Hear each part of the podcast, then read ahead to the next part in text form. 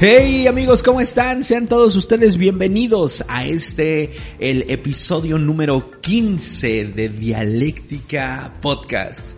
El día de hoy seguimos sin tener invitado, ya yo creo que dentro de, ¿qué será? 15 días tendremos un invitado nuevamente, pero vamos a tocar un tema que estamos seguro va a ser de mucho interés para todos el día de hoy estaremos hablando acerca de tabús cristianos, así es que quédate con nosotros y antes de que sigas con este episodio, ¿qué te parece si vas y compartes en este momento en tus historias de Instagram, en tu estatus de Facebook, en donde sea que puedas hacerlo, el episodio número 15 de Dialéctica Podcast? Bienvenidos todos.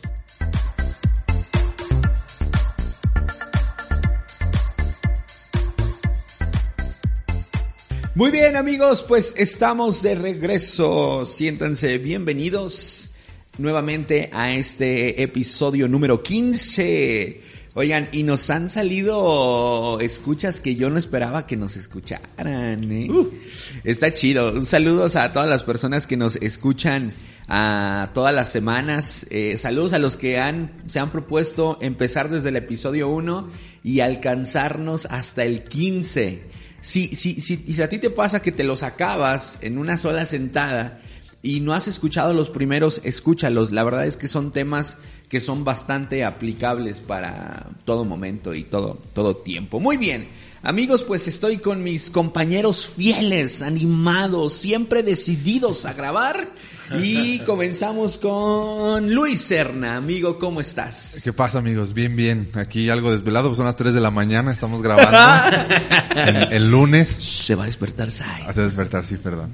No, no es cierto. Muy contento aquí a darle este y pues echando a, a trabajar el cerebro para darle estos temas con con la mayor eh, respeto y, y, pues, o sea, que sea algo, algo entretenido pero edificante también. Va, va a estar bueno, estoy emocionado.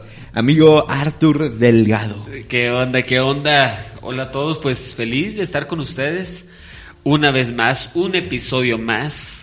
Y este, y bueno, como dice Luis, con un poquito de sueño, pero listo para darle. Amigo, fuiste a hacer ejercicio en la mañana, no tienes por qué tener sueño.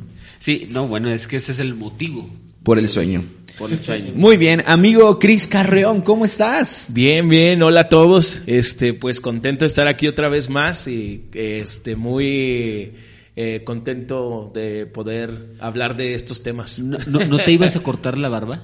Este, no, no. ¿A rasurar? No, no, no. Oiga. Ah, pero me lo estoy dejando y eh, es que me inspira Luis. A veces me la quiero cortar, pero luego me acuerdo de mi tío Luis. una foto mía, creo que la, sí, la tengo en y, mi celular. Y yo me la quiero dejar, pero luego me acuerdo de George. y dices, no pasa nada, se puede ser feliz nada. sin barba. George, Aquí somos dos pelos. con barba y dos sin barba.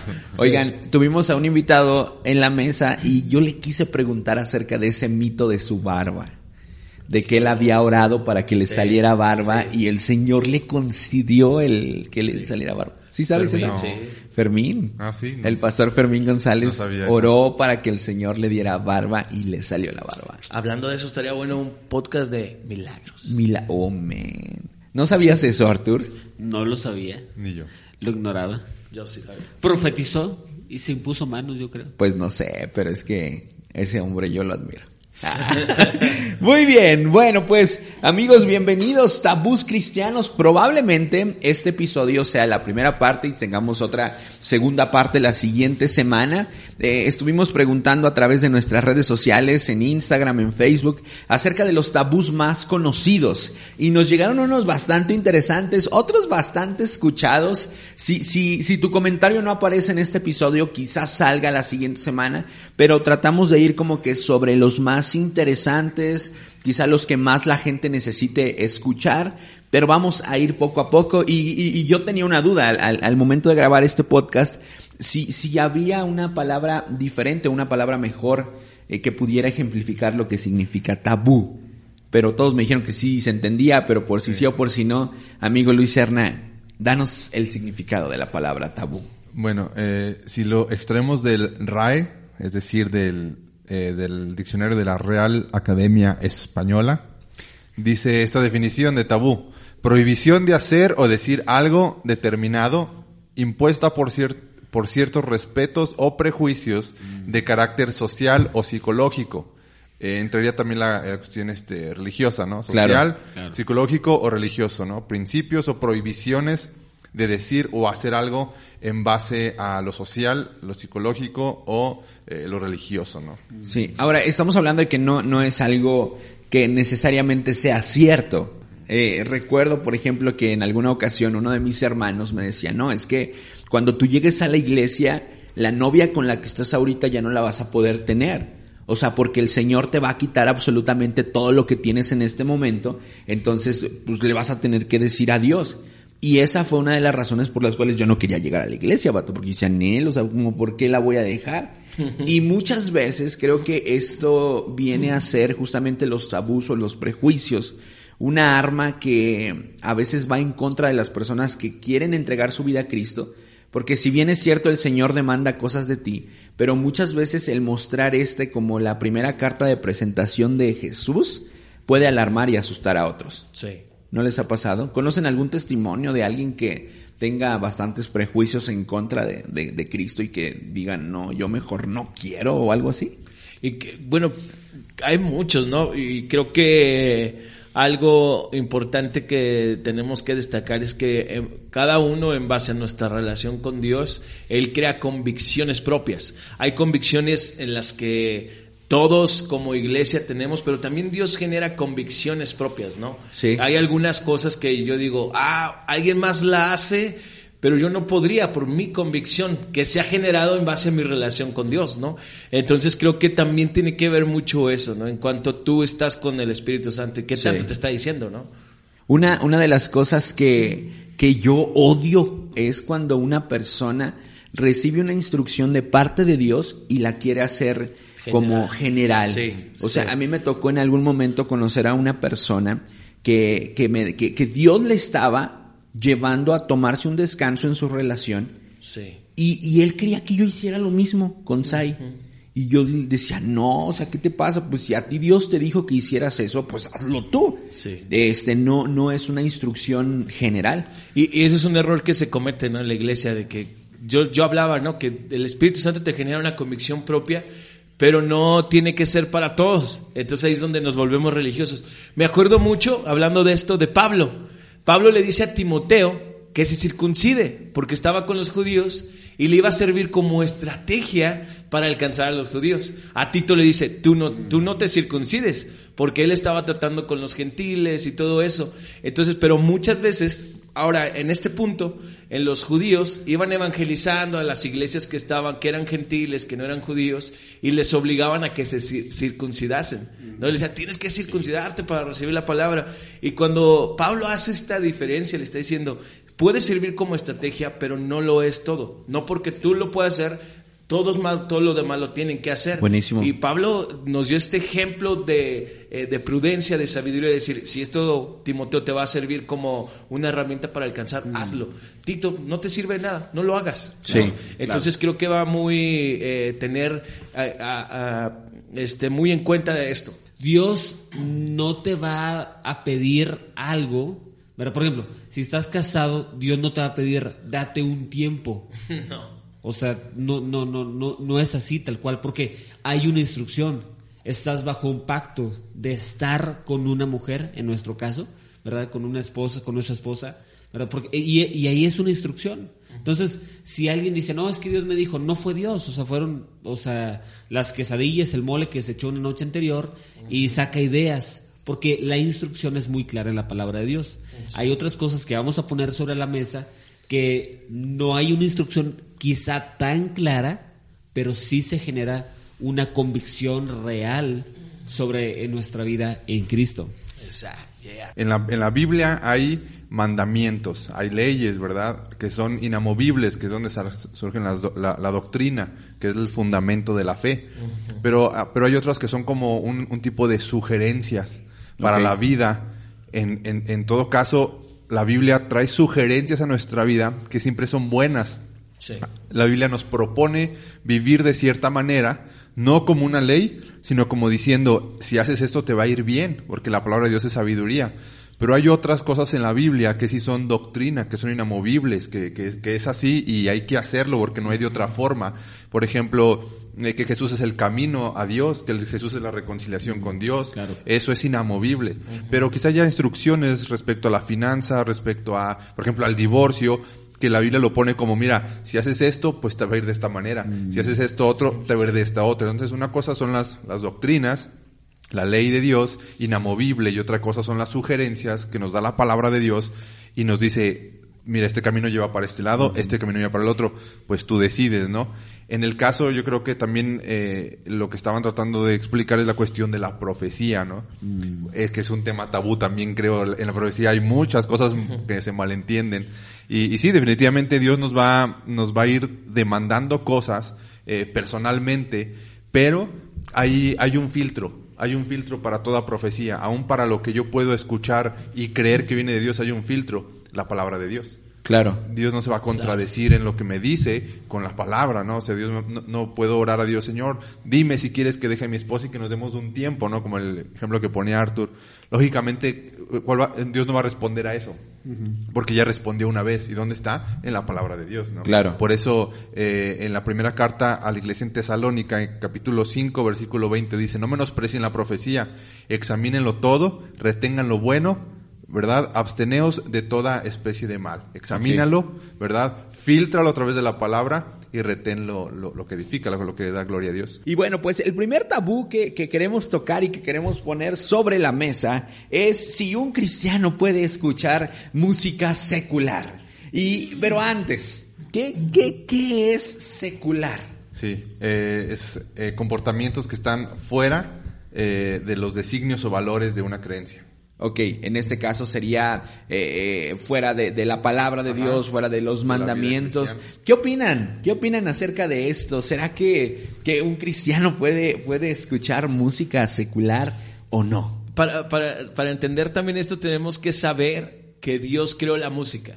Dios es un ser musical y la puso en el ser humano. O sea, Él la diseñó completamente. A Él le encanta la música, por lo que podemos ver en la Biblia, los salmos. Los salmos son música que se escribió y, este, y, que, y que- y que creo que este, también es bueno eh, música que tiene que ver con cosas de la vida, con un consejo práctico, ¿no?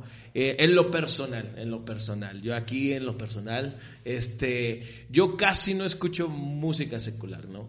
Eh, yo creo que hay música muy buena cristiana en todos los ámbitos. Este, ya sea si te gusta el hip hop, hay hip hop muy bueno, hay este de todo. Y la, y la verdad es que suple lo que yo quiero escuchar. Aunque también sé que hay personas que escriben buena música, ¿no? Buena música que tiene que ver con el amor, que tiene que ver con las relaciones. Y me acuerdo mucho de eh, Salomón escribió eh, Eclesiastes, ¿no? Y no habla tanto como algo musical, pero escribió cosas sobre la vida, ¿no? Que escribió cosas sobre la vida dadas por la sabiduría que tenía él eh, de parte de Dios. Entonces no estoy peleado con escuchar, simplemente con el, el qué estás escuchando, ¿no? Si te, si te conviene, yo creo que ese sería la, la- nuestro filtro. ¿Te conviene escuchar eh, la música que es secular, que no te va a llevar a ningún bien? ¿O, este, o necesitas cambiar, ¿no? Cambiar un poquito eh, eh, eso. Sí, sí. En, en eso que estoy totalmente de acuerdo respecto a que, a que Dios es, eh, es el creador de la, de la música, ¿no? Y, hay unos fundamentos bien prácticos para, para entender que la naturaleza está, está la música. Por ejemplo, eh, el ritmo básico de la batería, que es el bombo, ¿verdad? Y la caja o la tarola, ¿verdad? Si puede identificar un poquito el, el ritmo del bombo y la tarola. Este, e- eso únicamente lo que está haciendo es eh, imitar el ruido que hacen nuestros pasos al caminar. Uno de nuestros pies tiene, tiene más peso del cuerpo y se oye, se oye un paso más, más grave. El otro pie descansa, descansa más el cuerpo y se oye más agudo. Entonces nuestros pasos es como un pum, ca, pum, ca. Si, ponen, si guardan silencio y pueden caminar en su cuarto, en una habitación, los pasos se oyen así. La música está en, en todos lados. Hay una definición de música que me gusta mucho que, que, que es, música es la mezcla entre sonidos y silencios. Eso, Claro. es, eso- eso es música, ¿no? Entonces, totalmente de acuerdo que Dios creó la música. Sí, también la música tiene una conexión con el alma. O sea, la, la música está conectada al alma del, de- del ser humano. Porque habla las emociones, se conecta con tus sentimientos, te puede hacer sentir triste, este, contento, eh, melancólico, ¿verdad? La música va directo al alma, estoy de acuerdo con con eso también completamente. Entonces, pero, tam- pero también el instrumento que produce la música no tiene alma. Entonces, con una guitarra eléctrica se puede tocar música para Satanás y con una guitarra eléctrica se puede tocar música para adorar a Dios. ¿Cuál es la diferencia? La, la persona, el, el- individuo que ejecuta la música, ¿qué, qué, qué sentimiento le va a imprimir? ¿Qué intención le va a imprimir al instrumento? Totalmente. Totalmente. Ahora, yo quiero, yo quiero mencionar un aspecto también importante y tiene que ver con, por ejemplo, hemos, hemos puesto esto, o hemos dicho esto, música secular y música cristiana. Yo creo que la música es música y ya. Como dice Luis, música es música. ¿sí? Hay música con letra cristiana, o sea, como, como en parte lo decía Chris, y hay música simplemente que no tiene que ver nada en tu relación con Dios. Ahora, si respondemos la pregunta, si escuchar, porque sé que, sé que están con esta espinita de, a ver, ¿es pecado o no? Ok, yo creo que la respuesta es no, no es pecado. Si escuchas música que no es, que no tiene letra cristiana, ¿verdad? No es, no, no es pecado, porque hay muchas cosas que hacemos que no tienen letra. O sea, tú vas al trabajo y no tiene, no hay un vocabulario cristiano. O sea, es verdad. Eh, di- digo, en nuestro trabajo sí, ¿verdad? Porque trabajamos para la iglesia, pero, pero tú vas a la industria y no hay, no hay un lenguaje cristiano o no hay un lenguaje con letra cristiana. Sin embargo, pues el trabajo es bueno y el trabajo es parte, de, ¿verdad?, de, de tu vida. Sí, ahora fíjate, hay algo bien interesante. Decimos, ¿un cristiano puede escuchar música no cristiana secular? bueno, mira, yo diría lo siguiente. Este, cualquier persona que no es cristiana, con tres dedos de frente, ¿verdad? O sea, que tiene algo de conciencia. Claro. Sabe que hay cierta música que no edifica para nada. Siendo, siendo no cristiano. O sea, oye, Claro. un, un cristiano puede escuchar reggaetón y música misógina. Digo, un cristiano y un no cristiano, No digo, debería. con tres dedos de frente, no debería de escuchar ese tipo de Claro, música, ¿no? O narcocorridos, lo que sea. Entonces, eh, es una cuestión también de, de moral, de, de, de, De principios. de principios, ¿verdad? Yo, yo, yo, yo siempre digo mucho eso, o sea, no podemos rebajar la palabra, no, por- no podemos rebajar la vida en Cristo solamente un montón de, de leyes morales, porque va, es mucho más profundo, va mucho, Claro. sí van incluidas, lógicamente, pero cualquier persona puede ser una buena persona sin Cristo, ¿sí me explico? Sí, claro. O sea, te puedes Claro. tener principios, puedes ser una buena persona eh, con, con una buena moral, integridad, Claro. sin Cristo. Entonces, no podremos rebajar al caminar con Jesús a una, a una vida de, de- de simple moralidad. Sí. Ahora, ahorita hablaste acerca de la, de las, de la motivante y lo que produce en ti el escuchar la música, sea cristiana o no, este, pero ¿qué hay de las personas que dicen, ah, yo escucho reggaetón y la neta no me produce nada internamente? O sea, yo no tengo bronca con, con- Yo ah, el otro día iba en el carro con un joven de aquí de la iglesia. Iba escuchando un disco de Bad Bunny, no recuerdo qué, cuál era ni nada. Pero al escuchar la letra, yo sí me quedé así de vato. Neta, ¿tú escucharías eso con tu mamá en el carro, por ejemplo? Y, y, y, y dice, y yo le empecé como que a indagar un poco, ¿no? Le digo, ¿qué onda? O sea, ¿qué produce en ti el escuchar esto? O sea, tanta, tanto mensaje inmoral acerca de la sexualidad y todo eso. Y él me decía, no, pues no produce nada. ¿Será que pueda llegar a ver a alguien que pueda separar completamente? ¿O sencillamente la persona no se da cuenta de lo que se está produciendo dentro de él porque ya está demasiado acostumbrado? Sí. Pues yo creo que primero es una persona que ha perdido el sentido de, de- de hacer una crítica de lo que escucha. Porque, digo, cualquier persona debería de, de tener esos filtros y ir a ver qué estoy escuchando, qué me atrae, qué está diciendo, ¿no? O sea, si tú nada más lo escuchas sin poner, sin cuestionarlo y sin filtrarlo y sin tener, impartir juicio a lo que estás escuchando, creo que ya se perdió mucho de, de- de tu persona de tu intelecto, ¿no? O sea, si, lo si tú lo escuchas porque, y dices, no, pues es que, pues no, nomás lo escucho sin nada, mm, se me hace un poquito absurdo. Definitivamente hay algo que te está atrayendo. Claro. El ritmo, lo que sea, pero así como que lo escucho sin ninguna intención de nada, la verdad es que, que no. Y, y creo que varios seguían por las tendencias, ¿no? Es tendencia y lo escucho porque mi amigo tal lo escucha, ¿no? Y realmente no sabe lo que, lo que dice, o sea, y es donde te- tenemos que ser inteligentes, ¿no? El qué estoy escuchando. Porque uh, incluso una vez, a mí me pasó hace tiempo, iba escuchando y, y de repente estaba escuchando una canción de reggaetón que salió, ¿no? Salió ahí en un anuncio y se quedó. Y ya, este, este, la, la estaba escuchando, yo pensé que estaba escuchando la música que había puesto desde el principio en YouTube, y este, y se puso esa de reggaetón, y ya estaba así, y de repente, ah, caray, agarré la onda y dije, ¿qué estoy escuchando? Y me puse, entonces le puse atención a la letra, y dije, ¿qué está cantando? A veces ni atención le ponemos a la Ya, música, claro. ¿no? Y a veces solo escuchamos por escuchar y porque es moda y no sé, porque todos lo están escuchando y nos vamos, ¿no? Hoy en día hay gente que lo define, lo define la música eh, que está escuchando, ¿no? Entonces creo que tenemos que ser bien cuidadosos en, en que si hay música que destruye. Sí, claro. Y, y, y, te- y- y yo creo que más que se destruya, o sea, o que, que- puede destruir, eh, sino más bien la pregunta es, ¿se le nota a Jesús? O sea, o- el punto no es tanto, yo no tengo problema si alguien escucha a esta persona o- o si escucha a Justin Bieber o a Camilo, ¿verdad? Y ropa cara, o sea, no, no, no tengo ningún problema, o sea, la pregunta es si se le nota a Jesús, porque esto aplica para todas las, ¿A quién, hermano? a, a quien está escuchando y acepta muy fácilmente la música con letra no cristiana. O sea, ese es, ese es el Sí. punto. O sea, porque al final de cuentas lo aceptas. O sea, aceptas porque dices, no pasa nada.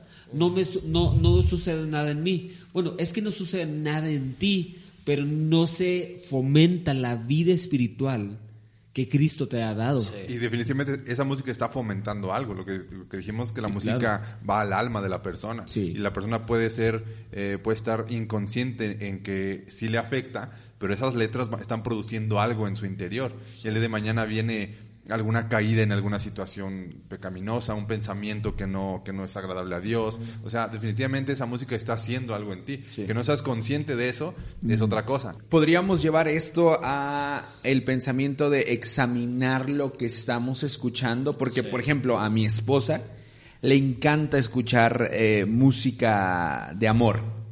O sea, y cuando ella está feliz, cuando va en el carro, a ella le gusta escuchar eh, música que tengan letras que hablen acerca del amor y, y, dice que de alguna otra manera eso le pone bien, le hace sentir bien. Y me imagino, por ejemplo, a las señoras que les gusta escuchar Luis Miguel mientras están lavando los trastes y todo eso. Yo creo que si su corazón se encuentra en el lugar correcto, porque eh, hay que ser brutalmente honestos con nosotros. O sea, me imagino, imagínate que la señora que está lavando los trastes, mientras los está lavando, eh, se está acordando con la letra de la canción de ese viejo amor de la secundaria con el que pasó los momentos más felices de su vida. Y es una mujer casada y el enemigo puede llegar, o sea, a, a meter en sus pensamientos cosas incorrectas, ¿no? Claro, Entonces creo que tenemos que ser brutalmente honestos y decir, ¿qué se está produciendo dentro de mí Sí. al escuchar esto? Y aquí yo sí sería demasiado estricto y poder analizarme correctamente, porque, eh, po- por ejemplo, ¿cuántas imágenes mentales no puede poner en tu cabeza una canción de reggaetón? Ahora, hablando de canciones de, de amor, me acuerdo mucho de eh, los cantares en la Biblia. Es algo poético, ¿no? Que habla acerca del amor, que habla acerca de una relación sexual limpia, pura y como a Dios le agrada. Y este, y Salomón escribe esto, ¿no? Entonces creo que se puede escribir música de amor muy buena, ¿sí? Poéticamente, este, siempre y cuando uno tenga el cuidado de a qué nos está recordando, ¿no? Eso. ¿Le, le- Entonces, le- le recitarías un cantar a Andy? un canto. Yo le escribí a Andy, le he escrito No, no, no. cinco canciones. Unos versículos de cantar de Ah, los cantares se los es mi- recitaría. claro, es mi esposa, claro que lo haría. Incluso le he escrito algunas canciones y El este que tus- solo ella y yo las El conocemos. de tus ¿no? dientes como palomas, está... Está Está de amarra llegadores. porque Oh, amarra. si me besare con besos de su. Sí, no. Claro, bésame. Fíjate, hay, hay, un, hay un pasaje que la semana pasada me, me estuvo como, como haciendo pensar mucho. Estuve meditando mucho en el Salmo 19. Fíjate lo que dice el Salmo 19. En el versículo 12 dice, ¿cómo puedo conocer los pecados escondidos en mi corazón? Hace esta pregunta el salmista. ¿Cómo puedo saber lo que está dentro de mí que me hace tener conductas indebidas? ¿no? Algo que está ajeno aún a mi propia eh, entendimiento, por así decirlo. Pero después hace una, una petición en el versículo 14. Dice que las palabras de mi boca, es decir, que lo que hablo, que lo que digo, agrade a Dios y después dice que las palabras de mi boca y la meditación de mi corazón sean de tu agrado. Y con meditación se refiere a, Señor, que, que la manera en que yo imparto juicio, que la manera en que yo decido si tomar el camino de la izquierda o la derecha sean de tu agrado. Sí. Ya, ya ni siquiera lo que pienso ni lo que hablo, sino la manera en que, en que yo decido qué camino seguir, fíjate, eso es bien interesante. En la manera en que yo evalúo las cosas, que te agrade cómo las evalúo, Señor. Eso está bien chido, porque, porque ¿qué voy a escuchar? La manera, la, la forma en que lo estoy evaluando agrada a Dios, o me hago, eh, me hago mis propias, ¿cómo se podría decir?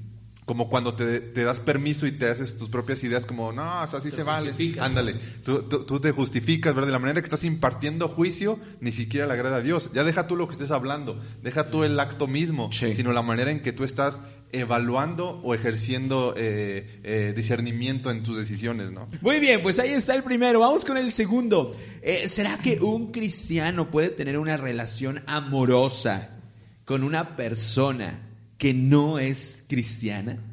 Eh, algo importante es que si no estás firme, eh, te va a jalar, ¿no? Como tú lo platicabas. Y bueno, de ejemplos, testimonios de personas que hemos visto en la iglesia, la mayoría que han tenido algún novio que no tiene la misma eh, pensamiento o, el mismo amor por Dios, este, terminan yéndose y es la mayoría. La Sí. mayoría. Yo nada más conozco, me estoy acordando ahorita de una persona que en serio, eh, él luchó y se esforzó y se casó, ella se convirtió y ahora son pastores de Agape Pozos. ¿no? Órale. Entonces, Paco González, él le insistió este, y dijo, yo la tengo que enamorar. Y luego, disipular. y discipular, ¿no? Y ahí está, ¿no? Y son una pareja pues que Dios está usando, pero la mayoría se va. La mayoría se va porque es más fácil irte hacia el otro lado que estar aquí firme, ¿no? Porque te mueve fácil, te mueve fácil. Mi- Mira, la realidad es esta. Eh, es muy difícil cargar, por ejemplo, una, una mujer que está, con, está casada con un hombre que no ama a Cristo. O sea, es muy difícil cargar con alguien que no ama a Cristo. O al revés. Sí. O sea, es muy difícil, es muy pesado. O sea, y, y, y, tú le, a pesar de que tú le, dijiste, le dijiste, no te cases y esto y lo otro, o sea, y de todo, de todo modo lo hizo, o sea, y ahora tiene un hombre que, pues, que a lo mejor es ingeniero, que a lo mejor es licenciado y a lo mejor le va muy bien en la vida, pero, pero no es alguien que es compatible en su propósito. Entonces ahora ella se hace una persona religiosa, ¿verdad? Pero cargando, cargando con un hombre que siempre fue muy evidente que no quería nada con Cristo. Yo creo que tienes que ver más allá del momento. O Exacto. sea, tienes que, que- que ver hacia dónde quieres llevar tu vida, porque, Totalmente. insisto, en un momento de noviazgo puedes decir, no, no tiene grandes implicaciones. Mm. Aunque yo creo que sí tiene grandes implicaciones, porque te puede llegar, llevar a un estancamiento emocional muy cañón, una, una relación con una El- persona el- que no conozca de Dios. O sea, la manera en que Pablo lo expresa a, a los Corintios en su, en su segunda carta habla sobre el yugo, es decir, Sí. este trozo de madera que une a dos animales en un mismo propósito. O sea, eh, eh, es decir, que los dos están unidos y el animal más fuerte, unido a este trozo de madera metido en, en- en su cuello, el animal más fuerte, el toro de más años, va a guiar al toro más pequeño. Entonces, dice, no te unas en este mismo trozo de madera, en este mismo yugo, en ese camino, porque cuando tú te quieras zafar, te quieras mover, eh, esta persona que tiene otro propósito, que sabe cómo, cómo dirigirse en esa vida que tú no deberías de llevar, te va, te, te va a ser muy complicado, te unes. Buenísimo. Te unes y va a ser muy pesado. El NTV lo dice de la siguiente manera, 2 Corintios 6:14, no se asocien infinitamente con los que son incrédulos o en yugo desigual, ¿verdad? ¿Cómo puede la justicia asociarse con la maldad? ¿Cómo puede la luz vivir con las tinieblas? Y Cristian y Arthur dicen, ¿verdad? O sea, es que será un caso en 100 que funciona Sí, esa no, situación, o sea, sí. es, es aislado realmente, ¿no?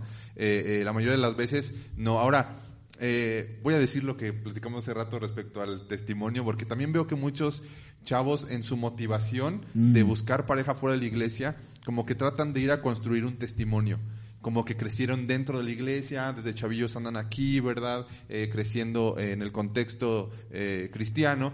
Y llega un punto donde de, su- de sus vidas como que, como que no sé qué les pasará, ¿verdad? Por la mente o algo, que se sienten como que, como que no han vivido, no sé, y tratan de salir al mundo a construir un, un testimonio. Como que quieren salir a la calle a rasparse y, y venir a contar cómo Dios los curó de ese raspón, ¿verdad? Pero es, es jugar con fuego, o sea, es realmente es jugar un, eh, es una suerte que, que igual y no regresas en una de esas, ¿no? O te metes en broncas que, que vas a, a- a traer así como que no bien librado o consecuencias que vas a seguir cargando el resto de tu vida. Entonces, pues no salgan a construir testimonio. Si no tienen testimonio, construyen un testimonio mejor de, de fidelidad a Dios, de crecimiento en la iglesia buenísimo. y de y de y de pues sí de fidelidad y no no construyen ese testimonio afuera, no sé, Sí. no, no, no, Sí. pues no. La parte donde se pone candente en esta situación la podemos conectar bastante chida con la parte de la sexualidad. O sea, si el Señor quiere hacer de ti una mujer, un hombre eh, santo, limpio en cuanto a la sexualidad, y tienes a una persona que no es creyente y que no piensa lo mismo, que hay más bien que piensa que hay que darle vuelo a la hilacha, que no hay bronca, que hay que experimentar. O sea, muchas personas terminan cayendo, cediendo ante esta idea y no se reponen nunca, ¿verdad? Porque por un lado estás aprendiendo que, que, que el sexo es para la hora del matrimonio, que es para disfrutarse con tu esposa, con tu esposo, y esa persona no piensa lo mismo y a veces hasta termina siendo obligado, obligada Sí. a hacer cosas que pues no estaba en tus planes. y, y, y- y a veces estas personas, ay, no quiero sonar tan duro, pero empiezan a meterte hasta chantaje, ¿no? Sí. O sea, ¿me amas más a mí o amas más a tu iglesia, amas más a tus creencias?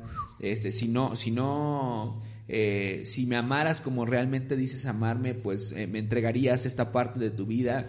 Y personas que, que ejemplifican a este burrito, o a este ganado débil que del, del que habla el apóstol Pablo, eh, eh, este, pues no tienen la suficiente fuerza en el, en el evangelio, en Cristo Jesús, y terminan cayendo. Aunque, ojo, he conocido a personas que tienen mucho tiempo en Cristo Jesús, que están muy desesperadas porque no consiguen algo, o no, bueno, porque no han logrado enamorarse de alguien ni que alguien se enamorara de ellos, y este termina siendo un punto muy débil en sus vidas. Sí. O sea, yo, me ha tocado platicar con gente que yo digo, vato, has predicado, o sea, me has enseñado, hay revelación de parte tuya, de parte de Dios en tu corazón para las personas. Y, y me vienes a decir que estás enamorado de una persona no creyente y que estás dispuesta a dejarlo todo y, y a veces eso es demasiado frustrante. Porque Sí. creo que el tema del amor, el tema del afecto es un área débil que te puede hacer caer y que necesitas tener bien gobernada. Y creo que la atracción y el enamoramiento no son una buena guía. ¿no? Sí. A veces nos, nos guiamos bajo eso, ¿no? Es que estoy enamorado y creo que aquí es.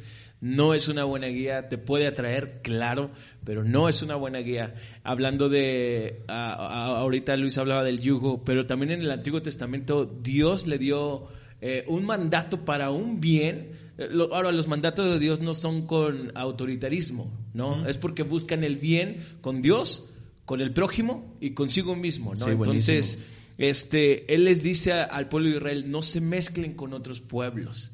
Y la mayoría de veces que se mezclaron eh, los israelitas con otros pueblos eran bajo la relación sexual. ¿No se fijan? Este, estaba un hombre teniendo Sí. relaciones sexuales con una moabita.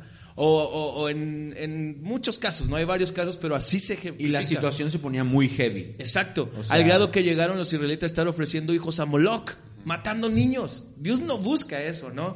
Entonces creo que si eres cristiano y estás diciendo, "Ah, yo creo que este podría allá afuera conseguirme a alguien, más vale que cuides. Cuides lo que Dios te ha dado, cómo Dios te ha levantado. Eso vale mucho la pena. Y creo que, como decías, George, no, no, no se desesperen. No te desesperes. Eh, el- una relación con una persona este, no lo es todo en la vida. ¿no? Sí. Eh, eh, aunque poco a poco, pues yo creo que Dios puede poner a alguien. Sí, sí, sí. Sí, mira, eh, no- nosotros podemos estar produciendo fruto en Cristo, podemos estar creciendo en Dios y dando, dando señales de crecimiento ¿verdad? Pero, pero el fruto necesita sostenerse para madurar y multiplicarse. y, y si el fruto no, en una persona solamente se da, pero no, no permanece el tiempo suficiente porque se cae, no es como, o sea, no, no, no va a tener su, eh, su función, no va a cumplir su ciclo. Y una de las cosas que a las personas les impide sostener el fruto en su vida es el no estar en paz con su situación actual.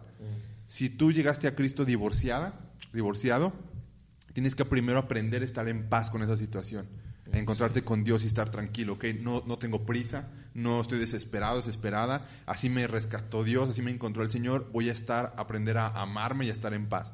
Si tú estás soltero, ¿verdad? En, en Cristo, no tienes pretendientes o pretendientas, tienes que aprender a estar en paz con tu situación, asimilarla. Ahora, imagínense que esto lo está escuchando un chavito que está enamorado de una chavita de la iglesia y que él no logra comprender a full qué onda o el por qué este, él no puede tener o no debería de tener una relación con esta persona.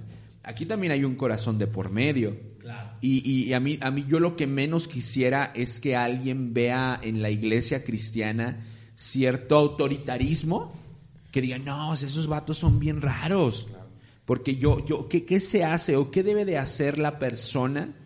que quizá no es creyente para poder trabajar esta, esta, esta, situación de la manera correcta. Estamos en la dialéctica y la dialéctica nos permite, ¿verdad?, ponernos en la postura del otro.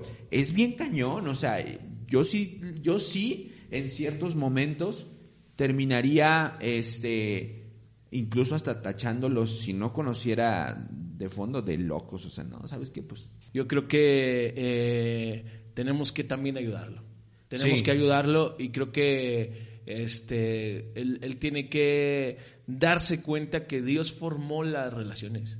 Y, y, que es importante que Él esté de por medio de Dios. Porque luego muchos cometen el error de decir, bueno, está bien, voy a empezar a ir a la iglesia. Y, y yo he conocido a muchos chavitos y chavitas, sobre todo chavillos, ah. que llegan a la iglesia porque la chica que les gusta viene. Sí.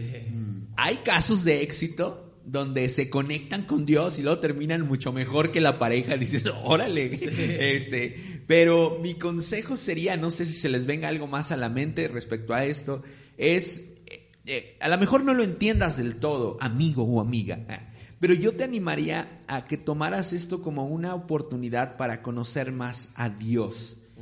Ah, es que es muy complicado. Ayúdenme. O sea, ¿qué le podemos decir? Mira, primero hay que, hay que, los, los, papás y los chavillos tienen que, tienen que tomarlo relajadamente. O sea, que un adolescente de 12, 13 años empiece a, a, a reflejar o a expresar sentimientos hacia otra chica o chico en su no caso, ¿verdad? No está mal. ¿Por qué?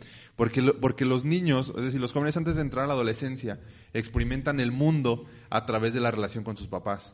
Ellos van conociendo el mundo y la vida a través de su contexto de casa, de papá y mamá. Pero en la adolescencia empiezan a conocer el mundo a través de las relaciones con las personas de afuera de casa. Y el enamoramiento es de Dios que el, eh, que el chico o la chica de 13 años empieza a sentir atracción y enamorarse po- eh, de, de un- de otro chico, otra chica, ¿verdad? Eso es lo que Dios puso para empezarnos a relacionar y empezar a conocer el mundo ahora fuera del contexto de iglesia. O sea, estás hablando de que Dios puso esa capacidad, Sí, sí, no sí, que sea ajá. de Dios que haya, ok. Ajá, sí, sí, no. O sea, Dios puso esa capacidad de empezarnos a enamorar a los 12, 13 años, porque empezamos a conocer el mundo ahora a través de- del- del, del amor, que no experimentábamos, ¿verdad? Que no sabíamos. Entonces, lo primero es que los papás tenemos que empezar a dirigir a los hijos en ese camino. Y eso es por lo que a veces mucha gente dice, ay, qué religiosos, qué feos, ¿verdad? ¿Cómo van a hacer eso? Porque a veces como papás tenemos la culpa y como papás cristianos. Entonces, primero decirle, ¿verdad? En mi caso, pues de mi hija, este, que lo he expresado ya, digo, tiene 11 años, pero expresa esas cosas. No llego y le piso sus emociones, sino más bien le digo, este, le digo, mira, tú tienes derecho a enamorarte. Qué bueno que te guste un, un niño, malo que te gustara una niña, ¿verdad? Pero no es el tiempo. Entonces ese amor que tú sientes, reflégaselo en amistad. Le puedes dar un detallito, le puedes dar un regalo, un regalo pero es tu amigo, ¿verdad? Y, y irla como, y irla como dirigiendo Sí. En su nueva etapa de conocer el mundo a, tra- a través del amor y las nuevas relaciones y no pisar sus sentimientos, porque tiene su lado natural, es normal, pero la idea es irlos como dirigiendo, ¿no? Entonces creo que eso es importante. O sea, no privar, bueno, aparte ella no la vamos a dejar que se case hasta los 45. Sí, O sea, 48. eh, yo, yo estoy firme en eso y te apoyo. Ella no se puede casar eh, tan rápido. Entonces, tampoco tomas la actitud de, eh, se me separan. Se me separan y no pueden verse jamás.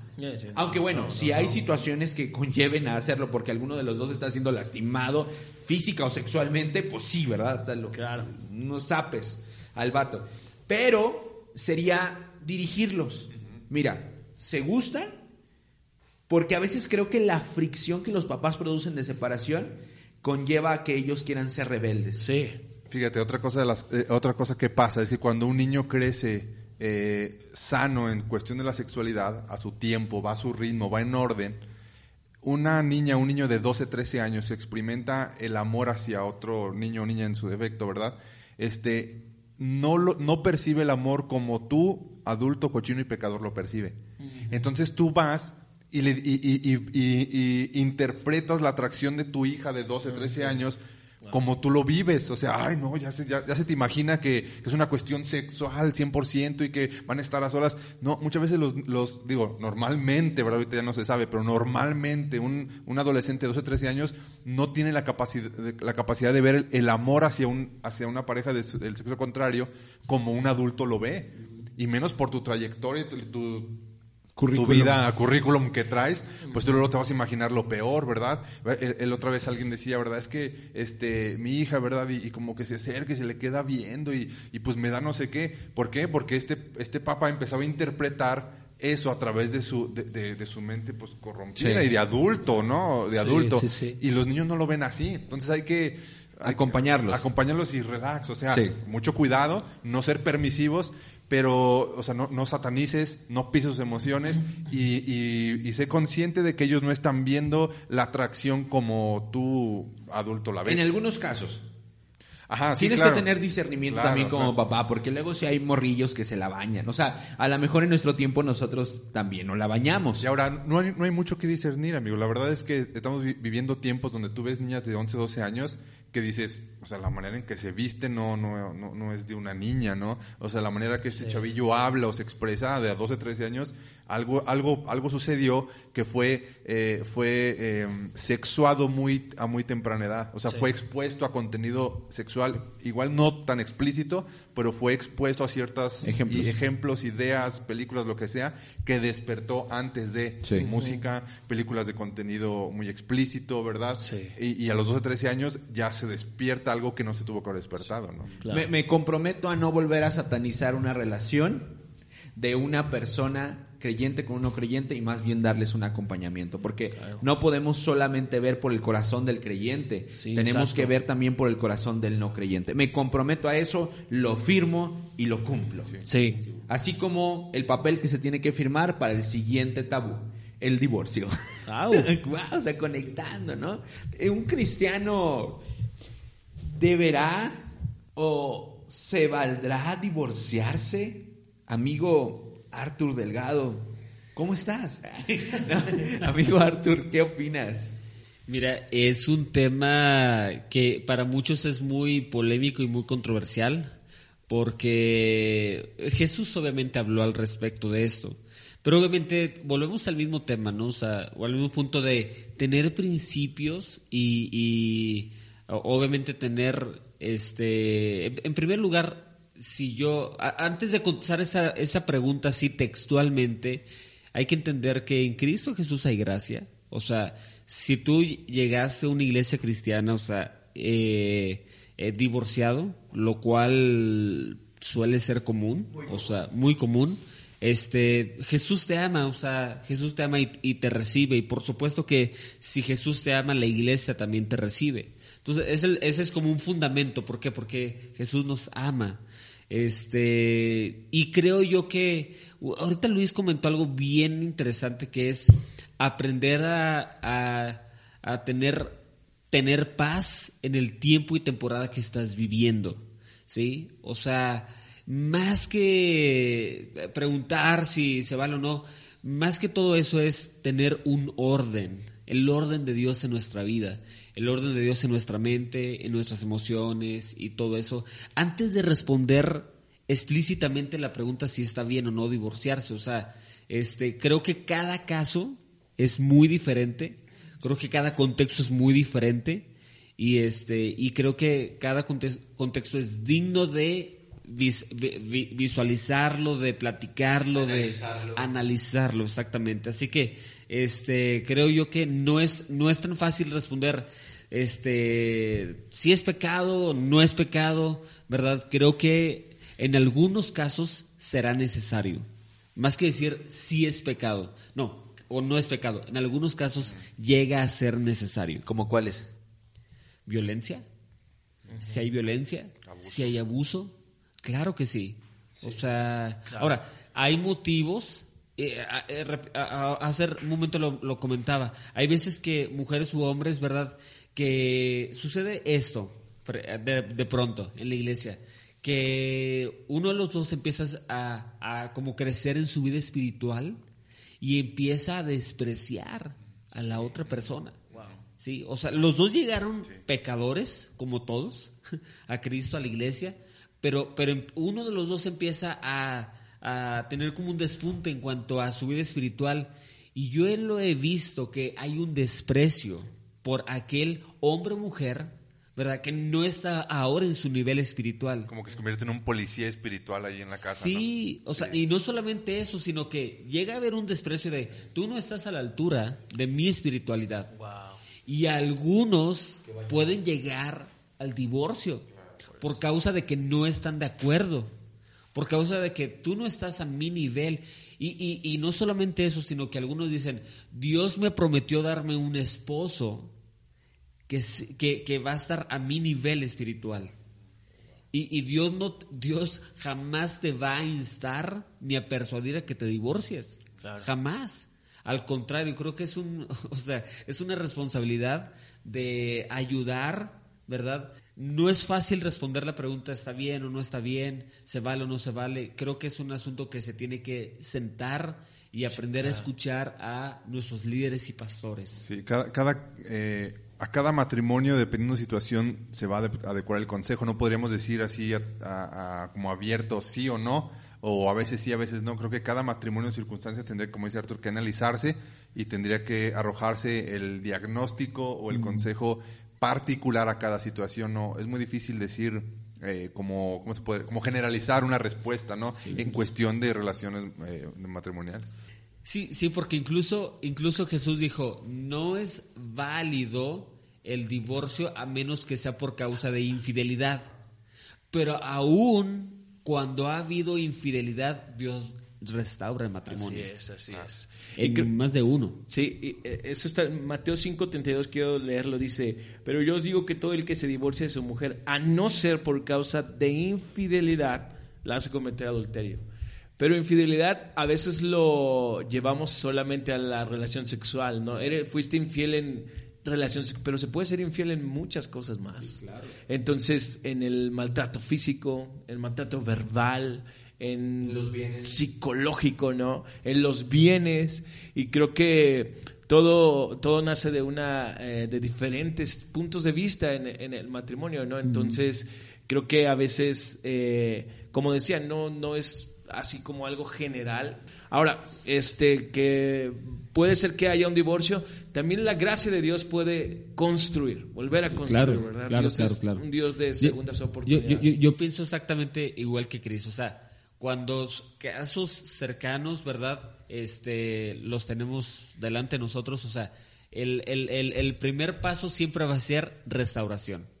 O sea, se- ese siempre va a ser el primer paso. O sea, eh, a lo que vamos a apelar en primer lugar es a la restauración del matrimonio.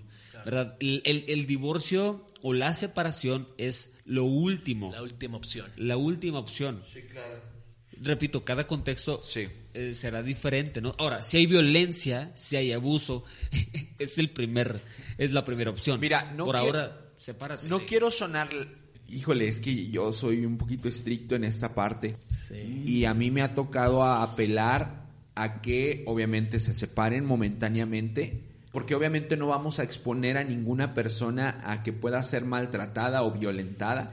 Entonces tomas una, una decisión, comiencen a trabajar de inmediato en la restauración interna, pero yo no apelaría de inmediato a un divorcio, porque muchas veces nos ha tocado ser consejeros matrimoniales a nosotros y tú le estás echando toda la galleta, vato. O sea, estás ahí animándolos, les pones tareas, les das encargos y a veces eso ni siquiera tiene que ver con lo que vas a hacer con tu pareja.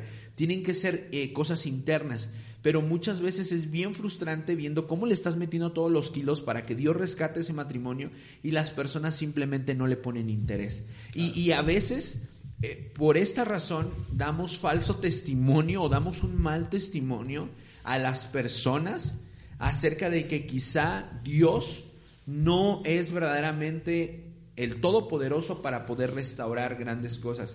Si tú estás escuchando esto y a lo mejor eh, te tocó eh, conocer el testimonio de una pareja que quizá no se restauró por completo, yo me atrevería a decir que no necesariamente fue Dios, probablemente fue la voluntad de las personas las que no quisieron llevar al máximo punto de restauración la situación y en ellos no, no estaba el deseo. Tranquilo, George, no te enojes. No, es que ya no quiero estar aquí. y es que creo que con uno en la pareja que haya que no esté de acuerdo con la restauración, es difícil. Es difícil. Ahora, porque es una decisión. Es una decisión. Lo puedes decidir desde el principio. Y como divorciarse o separarse es lo más fácil, mucha gente decide por eso. Pregunta. Aparentemente lo más fácil. Bueno, sí. Aparentemente. Aparentemente. ¿Está mal no querer seguir adelante? No está mal. Algo que, tenemos que em, ver. Eh, la pregunta creo que está chida, ¿no? O sea, ¿se, vale no querer seguir adelante? No, creo que que es válido el, tener el sentimiento de querer rendirse. Eh, en, ocasiones donde la, relación está muy viciada, donde los dos tienen la intención de rendirse, los he, los he dirigido como a ese tiempo de separación con vistas a una reconciliación. Y yo le digo a él y le digo a ella, no es tu segundo aire, no es tu temporada de destrampe para regresar a, la vida de casado. Tu adolescencia. Tu adolescencia, ¿verdad? Tu, tu segundo juventud. No, se trata de un momento de que valores lo que, lo que, lo que puedes perder, que valores eh, en, a, donde, a donde vayas a irte, vivir lo que sea, el proceso que se viene por delante. ¿Verdad? Y trabajar en lo personal para vistas a una reconciliación. Entonces, porque si hay un punto donde la relación está bien, bien, o sea, como dos puercoespines, ¿no? O sea, no se puede ni ver, realmente está muy viciada. Ahora, muchas de las causas de, los, de, de divorcio tienen que ver porque los matrimonios no hemos entendido dos cosas. Una es que sí, yo tengo que convertirme en el esposo, en la pareja ideal para mi esposa. Tengo que cambiar algunas cosas. Pero por otra parte, a veces peleamos por cosas que son meras, meramente del temperamento o del carácter de la persona que nunca se van a cambiar. Por ejemplo, matrimonios donde es que no me gusta que se vista de negro, ¿verdad? Y me choca, no sé qué. O sea, eso no lo vas a poder cambiar. Cosas del carácter, del temperamento. Es que me gustaría que fuera, en el caso del, del, como del despunte espiritual de otra persona, me, gustara, me gustaría que fuera como, como el esposo de mi líder de célula. Ese varón, para que veas, es bien así. Oye, espérame, es que tu varón no va a ser así porque su temperamento no es así. porque él no tiene esa, ese don de palabra para hablar en público o esto. Y eso de poner a competir o querer aplastar la personalidad de tu pareja, eso, eso va a ser bien desgastante. Tienes que aprender y entender qué áreas de, de, de, de los, más bien, entender qué está causando el conflicto en tu matrimonio que gira alrededor de cosas de carácter y temperamento que definitivamente no se van a poder cambiar y que no afectan en nada, que tienen, tenemos que entrar en tolerancia y respeto y cosas que sí se deben de cambiar, malos hábitos y lo que sea, pero cosas del carácter, es que este a mí no me gusta este el mole, ¿verdad? Y siempre quiere que le haga mole. Este no es para dulce, esta indirecta, no, pero este eh, bueno, yo entendí, ¿verdad? No le gusta, no pasa nada, o sea, puedo vivir con eso, soy tolerante, eh, eh, las cosas positivas de mi pareja siempre deben de ser mucho más que las negativas. Cuando las negativas empiezan a sobrepasar, algo está pasando. Cuando la amistad deja de ser fundamento, algo está pasando, ¿no? Hay personas que quizás se cansaron de intentarlo y este y a lo mejor decidieron ya no seguir. Yo quiero decirte algo. Dios te perdona, Dios te restaura, Dios eh, dice la palabra que sus misericordias se renuevan cada mañana. Y si a lo mejor tú ya, tú dijiste, bueno, ya, no quiero seguir, estoy harto, y tomaste esa decisión, aún estando en Cristo Jesús, yo te animaría a que si vas a permitirte enamorarte de nuevo, primero lo hagas bajo el tiempo y la instrucción de Dios. Que Dios sea bien claro en el momento en el cual tú estés listo para poder iniciar otra relación. Y segundo, no te permitas por lo que más quieras volver a cometer los mismos errores que te llevaron a la primera separación. Sí. Porque sería bien gacho darte cuenta que quizá no era ella o él el que estaba mal, sino tú el que no estaba teniendo la, eh, la madurez, que creo todos hemos sido inmaduros, todos tenemos un grado de inmadurez, pero yo te animaría a que, bueno, recibas el perdón de Dios, no te sientas juzgado, pero que esta nueva oportunidad sea una oportunidad para hacer las cosas de manera correcta. Jesús dijo que, que seguirle era un yugo fácil y ligero. Sí. ¿Verdad? O sea, es algo, eh, eh, seguir a Jesús es algo ligero, es algo fácil, es algo con gozo, con alegría. Obedecer a Dios debe ser algo ligero, no forzado. Y, y debemos de aprender a descansar también y a creerle esa palabra a Jesús y no hacer de la vida en Cristo algo, algo pesado, amargado y un, como si el obedecer a Dios fuera llevar un yugo muy pesado, ¿no? A veces así parece, pero Jesús dijo lo contrario, ¿no? Entonces, Así es. Bueno, La Biblia dice que el amor todo lo soporta, todo lo espera, ¿no? Entonces, y por algo lo dice, ¿no? Sí. Entonces, si estás casado, si estás teniendo algunos conflictos, Dios puede restaurarlo, ¿no?